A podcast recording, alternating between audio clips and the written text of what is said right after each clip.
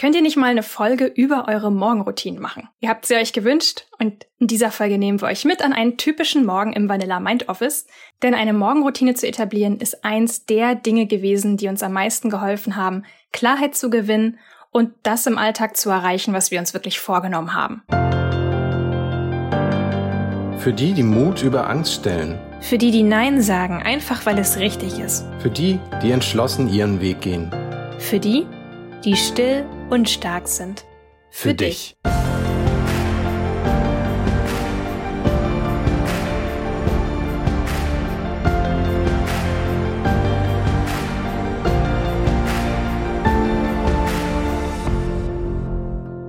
Ja, Routine. Routine klingt erstmal nach so einem anstrengenden Extraprozess, nach jede Menge Extra-Regeln.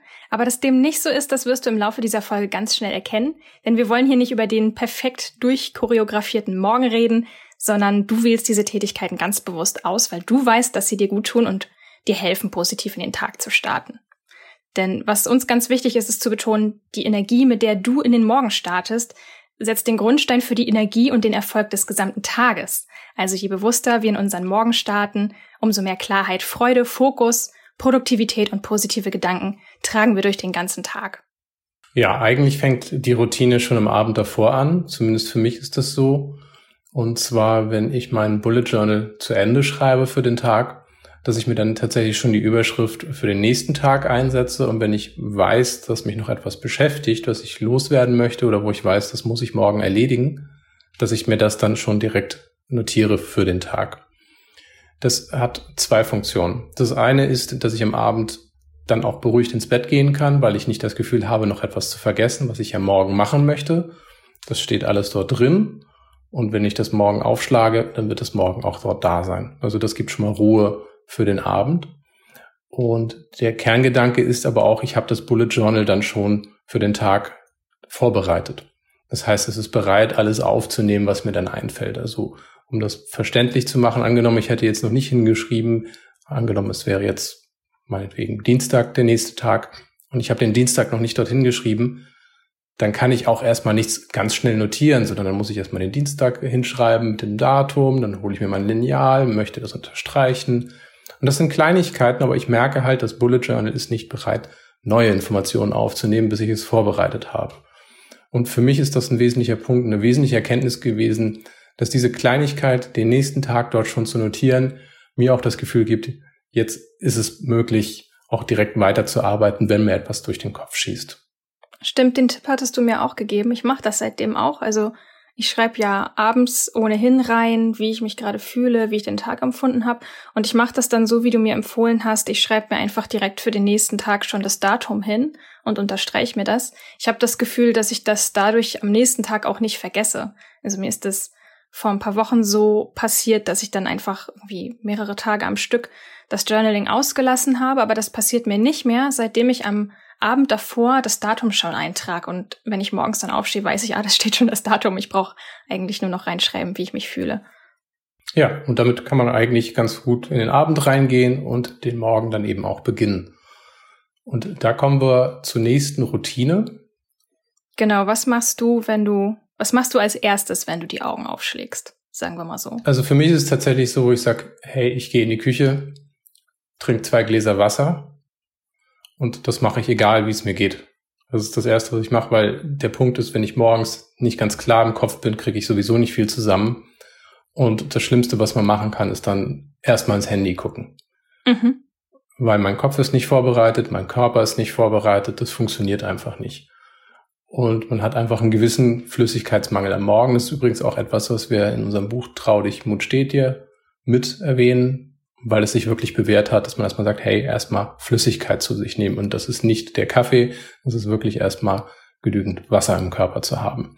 Das hilft mir, wach zu werden. Das wollte ich dich auch gerade fragen, ja. Ich wollte dich auch gerade fragen, warum Wasser kein Kaffee? Genau. Kaffee vermeide ich deswegen, also nicht, dass ich gar keinen trinken würde, das ist nicht der Punkt, aber ich versuche es am Morgen zu vermeiden, insbesondere als erstes Getränk, weil es einen zwar theoretisch wach macht, also der Kreislauf fängt natürlich dann auch durchaus an, ein bisschen in die Höhe zu schießen, aber es macht auch unruhig. Und das mag man gar nicht so als Unruhe wahrnehmen, das mag man auch positiv wahrnehmen, Was ich aber merke, ist, mir fehlt so ein bisschen die Distanz zu den Dingen, die ich machen soll oder will.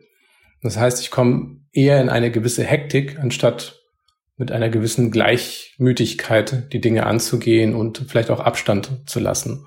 Und das passiert mir eben nicht, wenn ich Wasser trinke und erstmal den Kaffee weglasse, bis ich das Gefühl habe, okay, vielleicht brauche ich ihn wirklich.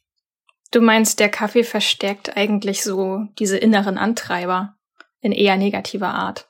Genau. Man mag das, wie gesagt, man mag das erstmal natürlich im Morgen als Elan empfinden, dass man sagt, hey, jetzt habe ich aber auch noch Power, was wegzuhämmern. Aber es ist, ist mal dieser Satz, in der Ruhe liegt die Kraft, das geht einem verloren. Also man hat dann noch Kraft, aber die Ruhe ist weg. Ich muss gerade ein bisschen schmunzeln. Ich trinke ja morgens nicht als erstes direkt zwei Gläser Wasser, sondern ich gehe ins Bad und mache mein Öl ziehen. Ich muss gerade so ein bisschen darüber schmunzeln, weil das für dich eigentlich perfekt ist, weil ich dadurch einfach 20 Minuten die Klappe halte. Und du dadurch, du dadurch einfach die Ruhe hast, dass ich nicht sofort anfange zu sabbeln, weil ich morgens meistens auch schon direkt ein bisschen überdreht bin. Aber dadurch, dass ich mein Öl ziehen mache, habe ich erstmal 20 Minuten den Mund voll und sag gar nichts. 20 Minuten Schweigegelübde, ja. Wie sieht das bei dir aus mit dem Bullet Journal? Was machst du morgens damit? Also ich bin ja eher so, wo ich sage, hey, das Ding ist bereit, aber ich brauche es manchmal oft nicht bis zum ersten Meeting, wo ich mir dann was notieren möchte. Also ich mache das morgens meistens mit als erstes. Also das erste, was ich mache, ist wirklich, ich gehe ins Badezimmer, ich nehme das Öl in den Mund und dann gehe ich meistens an das Bullet Journal und ich schreibe mir dann auf, was ich mir von dem Tag erhoffe. Also erstmal versuche ich aufzuschreiben ein paar Sachen, für die ich dankbar bin, dass ich quasi erstmal ankomme und den Tag mit einem positiven Gedanken starte. Dankbarkeit ist immer gut. Das setzt einen positiven Fokus. Und dann plane ich, was will ich erreichen. Dann achte ich auch immer darauf, dass ich mir nicht zu viele Punkte aufschreibe, sondern wirklich, dass ich auch nicht den Tag ausfülle damit, sondern wirklich nur die Sachen, die wirklich wichtig sind, die an dem Tag relevant sind und nicht erst drei Tage später. Genau. Das ist so der zweite Step nach dem Ölziehen. Ja, und danach haben wir wieder eine gemeinsame Routine und das ist der Spaziergang. Und ich denke, der ist für uns beide recht gut. Da geht so ungefähr eine Dreiviertelstunde, weil wir hier auch durchs Grüne gehen können. Also wirklich an Kuhweiden vorbeigehen können, an Obstbäumen. Und man beobachtet natürlich dann auch, wie die Natur sich so jede Woche ein bisschen verändert oder was sich da verändert hat. Und das hilft einem eben auch aus dem eigenen Kopf rauszukommen. Das ist zum Beispiel auch ein riesiges Highlight für mich. Morgens schon, wenn wir an den Kuhweiden vorbeikommen. Und du hast ja gerade schon gesagt, daneben stehen Apfelbäume und es ist so genial, wie diese Kühe dann einfach schon an den Zaun gerannt kommen, weil die genau wissen, die Menschen kommen und die werfen gleich wieder Äpfel über den Zaun. Das ist so niedlich und es ist echt so ein, so ein Tageshighlight, auf das ich mich einfach schon beim Aufstehen freue. Gleich gehen wir wieder die Runde im Grünen und Tiere sind auch dabei und ach, das ist einfach schön. Das macht einfach Spaß. Wir hatten das erwähnt, auch schon in dem Kontext von Austin Kleon. Mit dem Spazieren ist Exozieren. Das ist nämlich auch so ein Punkt, wo man merkt, hey, in dem Moment, wo man den Körper aktiviert, die, die Muskulatur am Arbeiten ist, in dem Moment merkt man auch, dass man gewisse Dinge loslassen kann oder sich eben auch auf neue Sachen zubewegt. Und das finde ich eben sehr wichtig, weil man sonst einfach nur versucht, produktiv zu sein. Also vielleicht auch dieser, dieser Effizienzgedanke, wo man sagt, ah, die Zeit muss genutzt werden, es darf hier nichts verschwendet werden. Und genau das passiert beim Spaziergang, dass man das eben los wird, dieses Gefühl und merkt, okay, der Körper entspannt sich, man bekommt genügend Sauerstoff rein und dann ist man auch klarer im Kopf für das, was wirklich wichtig ist, weil das, was einem dringlich erscheint oder was man einfach nur weghaben will, weil, weil man Distanz dazu haben möchte, ist ja oft nicht das, was einen weiterbringt. Das hält einen nur beschäftigt. Und dieser Spaziergang sorgt wirklich dafür, dass der Körper auch bereit ist und dass man eben auch vielleicht ein bisschen reden kann nebenbei, wenn einem was durch den Kopf geht und es dadurch auch erstmal los wird. Ja. Also ich muss auch wirklich sagen, dieser Spaziergang, der ist für mich auch nicht verhandelbar. Diese 45 Minuten, die sind mir wirklich heilig, weil ich auch einfach weiß, wie gut mir das tut. Ich kenne mich ganz gut. Ich weiß, dass ich jemand bin, der so einen extreme inneren Antrieb hat, also, und ich meine das nicht positiv, sondern so, einen, so einen inneren Antreiber, der mit der Peitsche wirklich steht und mach, mach, mach. Und wenn ich diesen Spaziergang weglasse, dann ist das um ein Vielfaches schlimmer.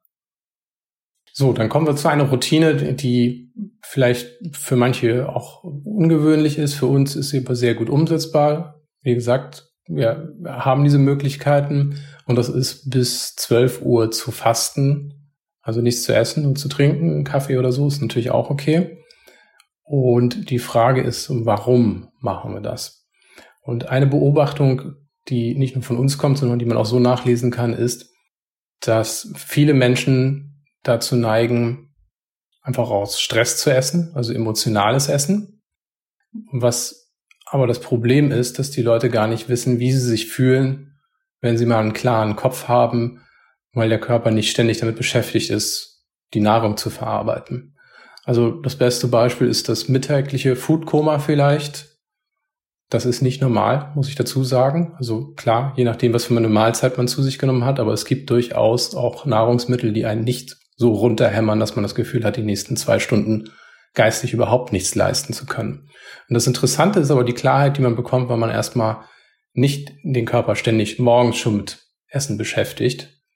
Und das Interessante ist, dass der Körper sich auch ganz gut darauf einstellen kann. Mhm. Ja, es ist auch die ersten Wochen erstmal eine Umstellung. Also wer jetzt die Hände über dem Kopf zusammenschlägt und sagt, oh, wie soll ich das denn machen? Da würde ich ja Menschen umbringen. ja, die ersten zwei, drei Wochen hat man tatsächlich das Gefühl, irgendwie auf Entzug zu sein, aber danach stellt sich der Stoffwechsel ganz gut um. Aber es ist, wir sagen das jetzt auch nicht, damit das gleich jeder nachmacht, sondern das ist einfach so eine Routine, die hat sich bei uns ganz gut eingepegelt. Wir machen das jetzt seit ein paar Jahren und es funktioniert sehr gut für uns. Ja, vielleicht zwei Tipps, weil ich das auch gehört habe, dass jemand anders dieses intermittierende Fasten macht. Dann frage ich ja, was für ein Intervall machst du denn? Ja, 16,8. Also 16 Stunden nichts essen, 8 Stunden essen, das Zeitfenster. Und ich muss sagen, 16.8 ist hart. Also insbesondere, wenn man sagt, hey, ich mache das jetzt ab morgen. Die Chance daran zu scheitern ist hoch. Ich würde zwei Punkte empfehlen. Erstens, den Intervall kürzer zu setzen, also vielleicht mal anzufangen mit 12 Stunden, 14 Stunden. Das ist schon gut, um überhaupt mal ein Gefühl dafür zu bekommen, weil das Wichtigste an der ganzen Sache, finde ich, ist auch einfach den eigenen Körper besser kennenzulernen, sich selbst besser wahrzunehmen und nicht einfach nur was runterzuprügeln, am schlimmsten noch um abzunehmen oder so, das halte ich für eine sehr ungünstige Sache, weil das raubbar am Körper ist, wenn man merkt, man fühlt sich unwohl und versucht das trotzdem durchzuprügeln. Da kommt das Gegenteil raus. Also lieber ein bisschen kürzer das erstmal versuchen, um erstmal ein Gefühl dafür zu bekommen. Der zweite Tipp ist, lieber am Abend früher aufhören zu essen. Das ist wesentlich besser machbar, als zu sagen, hey, ich fange erst um 14 Uhr oder 15 Uhr dann wieder an, was zu essen. Das ist schwerer durchzuhalten, als wenn man meinetwegen am Abend um 8 oder 9 Uhr aufhört zu essen. Und wie gesagt, lieber kurz anfangen und gucken, dass man das ausdehnen kann und auch nicht ins Extrem gehen. Also es gibt keinen Gewinn in dem Moment mehr, wo man sagt, hey, ich habe jetzt hier nur noch, ich muss zwei Stunden noch durchhalten, aber es sind zwei Stunden Elend. Das ist unvernünftig. Genau. Es ist auch kein Gewinn, wenn man dafür auf gemeinsame Mahlzeiten verzichten muss. Das finde ich nämlich auch wichtig, dass man da kein Regime draus macht und sagt, ja, es ist jetzt aber meine Uhrzeit und wir können jetzt nicht mehr zusammen essen, weil ich das so und so mache, das ist schwierig, finde ich. Also gemeinsame Mahlzeiten sind uns total wichtig.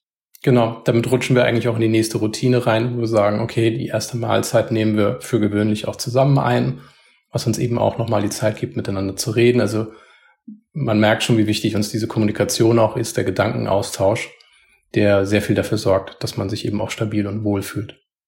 Ja. Und was bei diesem Ganzen jetzt auch wichtig ist, ich meine, jetzt sind wir schon so ein paar Stunden in den Tag rein. Was auch ganz wichtig ist, nochmal zu erwähnen, so spät wie möglich das Smartphone zur Hand nehmen. Also du hast es schon am Anfang gesagt, nicht morgens direkt, nachdem man die Augen aufgeschlagen hat. Aber auch wenn wir jetzt vom Spaziergang zurückkommen, versuche ich eigentlich trotzdem auch dann noch nicht direkt das Handy zur Hand zu nehmen, weil da warten eh nur meine E-Mails auf mich. Ist nicht so, dass ich meine E-Mails irgendwie von der Arbeit nicht sehen würde am Smartphone. Das ist ja alles mittlerweile schön durchsynchronisiert, so dass es egal ist, ob ich am Desktop sitze oder mein Handy in der Hand halte. Ich sehe einfach immer alles. Und dementsprechend versuche ich das so weit wie möglich hinauszuzögern. Also für mich ist es tatsächlich eine Sache, wo ich mittlerweile recht aggressiv sogar bin und sage, okay, ich versuche am Vormittag das Gerät einfach im Flugmodus zu lassen. Oder wenn ich einen Spaziergang mache, dass ich das Smartphone dann eben nicht mitnehme. Ganz konsequent. Und das kostet am Anfang eine gewisse Überwindung, wo man sich dann sagt, ah, vielleicht verpasse ich ja irgendwas. Aber was ich gemerkt habe, ist, Menschen und das Umfeld richten sich nach denen aus, die eine Routine haben. Das heißt, wenn ich ganz klar sage, ich bin zu den Zeiten nicht verfügbar, ist das wesentlich leichter durchzusetzen, als niemanden mitzuteilen, wann ich verfügbar und nicht verfügbar bin und dann immer anzuspringen, in der Hoffnung, dass andere auf mich Rücksicht nehmen. Ich muss klare Grenzen setzen. Wenn ich das nicht mache, passiert gar nichts. Und das Einfachste ist tatsächlich den Leuten zu vermitteln, hey, wenn du das telefonisch bei mir versuchst, ist es sehr wahrscheinlich, dass der Anrufbeantworter rangehen wird. Und dann überlege ich mir, wann ich zurückrufen kann. Für mich persönlich bedeutet das aber eben die Freiheit, auch den Tag für mich beginnen zu können, wirklich zu überlegen, was will ich, bevor alles auf mich einströmt und, und andere meinen Zeitplan diktieren. Du hattest den Fall auch heute gerade, ne? Du hattest auf deiner Mailbox die Bitte um einen Rückruf und hast du geantwortet und gesagt, hier ist das heute relevant. Und siehe da, es war nicht heute relevant. Genau. Wobei das natürlich keine Routine ist, sondern das ist eher ist mal so ein Grundsatz, den man für sich dann hat. Und ich muss auch sagen, es klappt nicht immer. Also wenn wir jetzt darüber reden, was für Routinen wir haben, das sind tatsächlich die Routinen, die sehr gut klappen, weil es wirklich zu einer Gewohnheit geworden ist. Aber dieses Nein sagen ist tatsächlich immer noch ein sehr aktiver Prozess, wo ich dann wirklich drüber nachdenken muss, was passiert mit mir, wenn ich diese Grenze nicht einhalte? Wie fühle ich mich damit? Aber wie gesagt, das soll nicht heute das Thema sein. Ja, das sind so im Großen und Ganzen unsere persönlichen Routinen. Vielleicht können wir noch mal ganz kurz darüber sprechen, warum sind diese Routinen denn eigentlich so wichtig?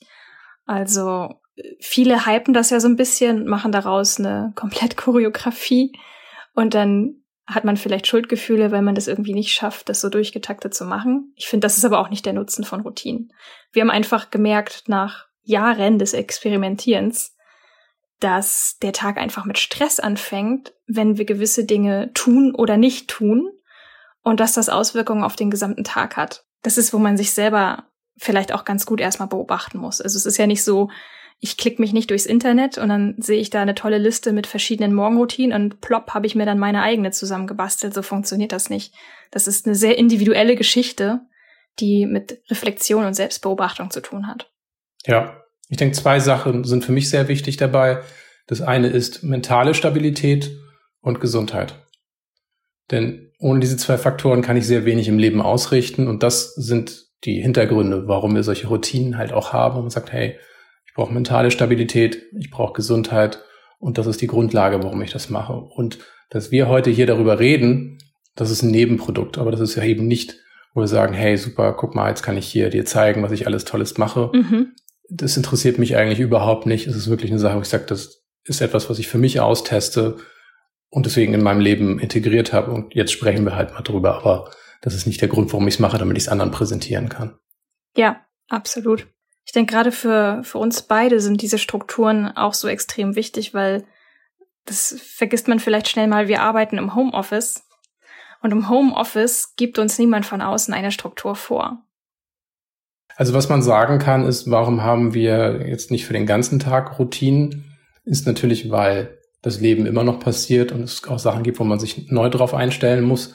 Aber das sind auch Sachen, die man einzeln eben auch wieder setzen kann. Also man kann auch einen zweiten Spaziergang nochmal einwerfen. Aber prinzipiell merken wir schon, wenn der Tag nicht sauber vorbereitet wird oder man mit der richtigen Energie, mit den richtigen Routinen in den Tag reingeht, dann wird der Tag von außen diktiert. Und ich denke, das ist was oft passiert, wo man vielleicht manchmal sogar das Gefühl hat, hey, ich habe ja einen festen Tagesablauf. Die Frage ist aber, hast du den Tagesablauf bestimmt oder ist der von außen aufdiktiert worden? Und tut er dir wirklich gut? Ja, und es ist tatsächlich so, wo man sich sagen muss, es gibt auch die Möglichkeit, einfach sich Termine zu blocken. Also wir kennen das, dass dann die Kollegen vielleicht auch in den eigenen Kalender reinschauen und sich dann einfach einen Termin greifen und sagen, ach, da hat er ja noch was frei. Und deswegen ist es auch wirklich wichtig, sich einfach auch mal Termine zu blocken, wo man nicht sagt, hey, da mache ich dies und jenes, sondern das ist einfach der Zeitraum, wo ich nicht verfügbar bin. Und diese Verfügbarkeit, das ist das Problem. Und was ich dann damit mache, wenn ich gesagt habe, an dem Zeitpunkt bin ich unverfügbar, das ist völlig okay, dann hast du nämlich die Chance auch, dir selber eine Routine aufzubauen, zu sagen, hey, das tut mir gut. Und dann wird man nicht von jedem gleich überfallen. Also das Wichtigste, denke ich mal, gerade wenn man im Büro ist, ist wirklich auch klare Grenzen zu setzen und den Mut dazu zu haben, zu sagen, hey, so brauche ich das. Weil ich merke tatsächlich auch mit denjenigen, die ich zusammenarbeite, dass die genau das Gleiche feststellen. Das Schwierige ist, den Mut zu haben, zu sagen, weißt du was, ich bin jetzt einfach mal weg. Also ich arbeite zwar, aber ich versuche mal ohne Instant Messaging oder Office Chat klarzukommen, weil das klappt nämlich wesentlich besser, man ist wesentlich produktiver und man hat eben auch mehr Ruhe. Und den Mut man muss man aber eben auch haben. Und das ist eben auch Teil einer Routine. Ja, und ich finde, da liegt auch ein ganz großer Wert drin, weil diese Routine eben dafür sorgt, dass du dich mit deinen Prioritäten auseinandersetzt. Du reflektierst, statt zu reagieren. Und das ist von großem Wert. Ja.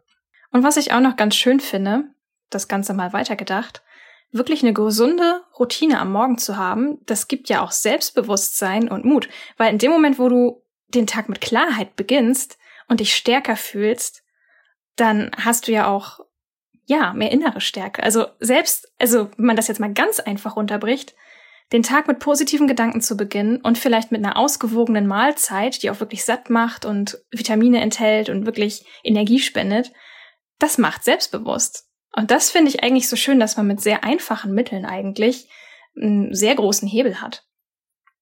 Ja, und es gibt einem die Kontrolle über das eigene Leben zurück. Und Kontrolle zu haben, Kontrolle zu verspüren, ich denke, das ist ein ganz wesentlicher Punkt, der einem Sicherheit gibt. So, jetzt kennst du unsere persönliche Morgenroutine. Fühl dich frei, dir einzelne Elemente gern daraus zu greifen und das selbst auszuprobieren. Und schau auf jeden Fall auch noch mal in die Shownotes rein. Wir verlinken dir unter dieser Folge natürlich auch noch ein paar Buchtipps und natürlich auch die Folge mit dem Austin Kleon Buch, Gib nicht auf, wie man Blockaden löst und kreativ bleibt. Darüber hatten wir ja auch kurz gesprochen, das verlinken wir dir mit. Und ansonsten bleibt uns nur noch zu sagen, vielen Dank fürs Zuhören. Abonnier gerne den Still und Stark Podcast, wenn du das bis jetzt noch nicht gemacht hast. Teile ihn auch gerne mit deinem Netzwerk und bis bald. Bis bald.